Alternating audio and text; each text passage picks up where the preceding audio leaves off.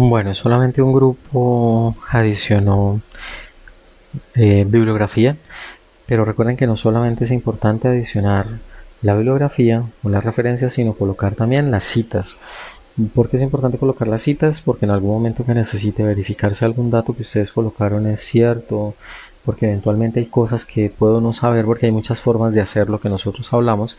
Si eventualmente tengo una duda, yo puedo buscar y mirar en el documento, pero cuando no colocan la cita, pues realmente es muy difícil saber todas esas referencias a qué obedecen.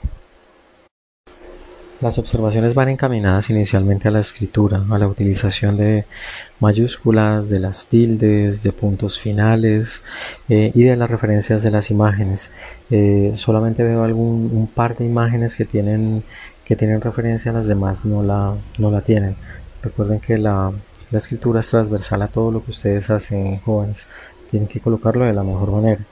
Una cosa también importante por resaltar es que hay una forma de explicar estas pruebas bioquímicas como yo les había comentado, ¿cierto? Hablando básicamente de quién es el que reacciona, el reactante y cómo él se percibe. ¿Por qué se percibe? ¿Qué es lo que pasa en el metabolismo de esa molécula? Que hay un revelador o un indicador que nos permite observar la reacción.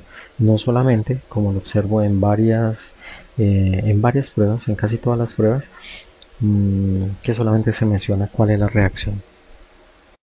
Hay una prueba que dice que es digestión de la leche en el grupo número 16. Mm, yo creo que ustedes deberían haber encontrado eso como tiempo de reducción del azul de metileno más que como prueba de digestión de la leche. Tienen que verificar esos datos, por favor. En las imágenes recuerden no deformar las imágenes. Algunas imágenes están muy alargadas. Pues si son casos, si son tubos, hay que siempre que preservar la proporción de la imagen. Siempre que escriban el nombre de los microorganismos recuerden cómo se escriben, cuáles son las leyes para la nomenclatura y también recuerden mencionar los clasificadores, eso es importante.